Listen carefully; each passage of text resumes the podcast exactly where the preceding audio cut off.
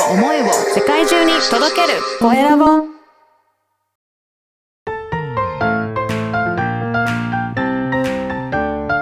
聞く力能力技術魅力があるのに伝わらない社長へ。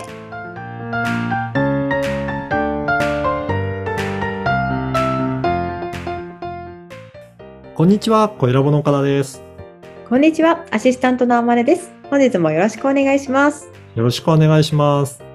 岡田さん今回はどんなお話をしていただけるんですか？はい。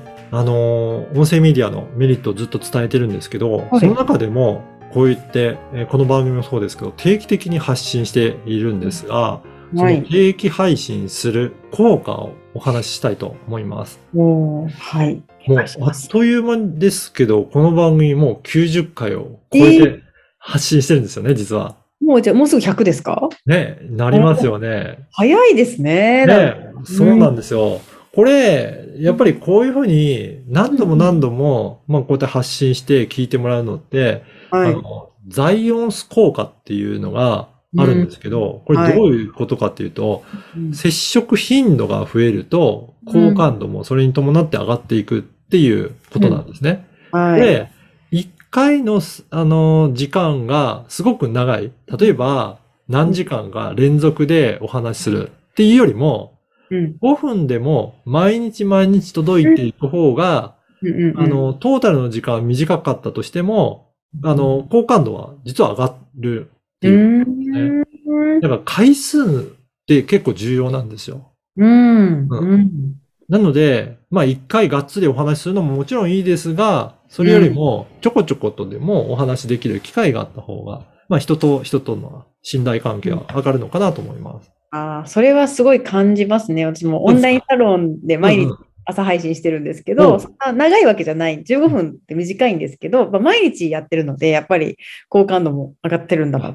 そうですよね。本当そうやって毎日できるっていうのはすごい素晴らしいことなので、そうやっていくと、えー会員さんとかサロンのメンバーの方との、えーコミュニケーションも上がっていって、信頼関係も上がるのかなと思うので、ぜひこの、あれですね、定期的に発信するっていうのはすごくいいと思います。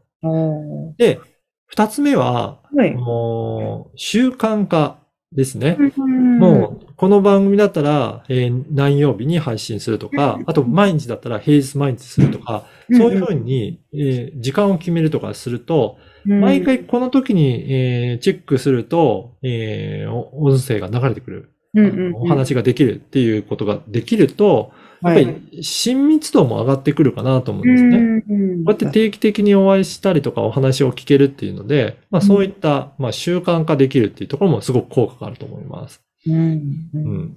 そして三つ目ははい、この回数をか重ねて継続してるっていうだけでも、うん。これを、この方すごい方だっていうふうに思っていただきやすくて、信頼度が上がるかなと思います。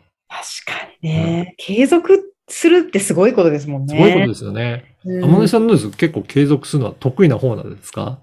そうですね。得意な分野に関しては継続できるかなって感じです。あ、そうなんですね。はいいや、実はこの継続するって人、結構苦手な人多いんですよね。うん。実はこのポッドキャストも10回以上続いてる番組って全体の4割も満たまないんですよ。あ、そんなに少ないんですね。そうなんですよ。